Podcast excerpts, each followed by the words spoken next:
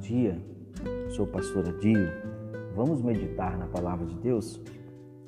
O texto de hoje se encontra em 1 Tessalonicenses, capítulo 5, versículos 16, 17 e 18, que diz assim: Alegrem-se sempre, orem continuamente, deem graças em todas as circunstâncias, pois esta é a vontade de Deus para vocês em Cristo Jesus. Quando nós olhamos para esse texto, amados irmãos, observamos que o Senhor nesse dia pede para que a gente né, nos alegremos sempre. Essa é a instrução do apóstolo Paulo à igreja de Tessalônica. Alegria sempre. E aí você pode dizer, pastor, como podemos nos alegrar sempre diante de tantas circunstâncias difíceis, como essa pandemia, crise econômica, é, desemprego, como podemos nos alegrar sempre?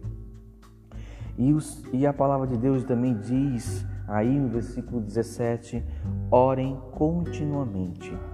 E o Senhor, além da alegria, né, pede para que a gente possa nos orar continuamente, porque as nossas orações, os nossos clamores, né, com certeza chegarão ao nosso Deus. Então, precisamos sempre estar, estar em atitude de oração. E ele diz no versículo 18: Deem graças em todas as circunstâncias, pois esta é a vontade de Deus para vocês em Cristo Jesus. Dar graças. Como podemos ser agradecidos em tempos de crise? Como podemos ser agradecidos por esse momento? Mas o apóstolo Paulo vai ensinar à igreja que nós precisamos dar graça em todas as circunstâncias. Porque é muito fácil, às vezes, é, sermos gratos nos momentos bons da vida, mas ainda muito mais abençoador sermos gratos em circunstâncias difíceis.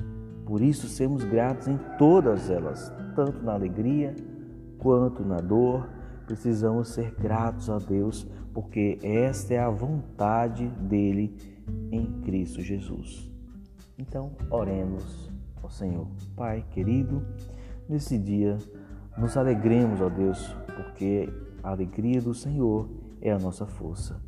E também, meu Pai, nós somos, ó Deus, gratos a Ti e demonstramos isso através da nossa vida, porque o Senhor, grandes coisas o Senhor fez por nós e nós não temos, não temos ó Deus, como pagar, ó Deus, é, tão grande feito, Deus, que o Senhor fez por nós, entregando seu Filho Jesus para nos salvar. Por isso nós louvamos e nos alegremos em nome de Jesus. Que Deus abençoe sua vida.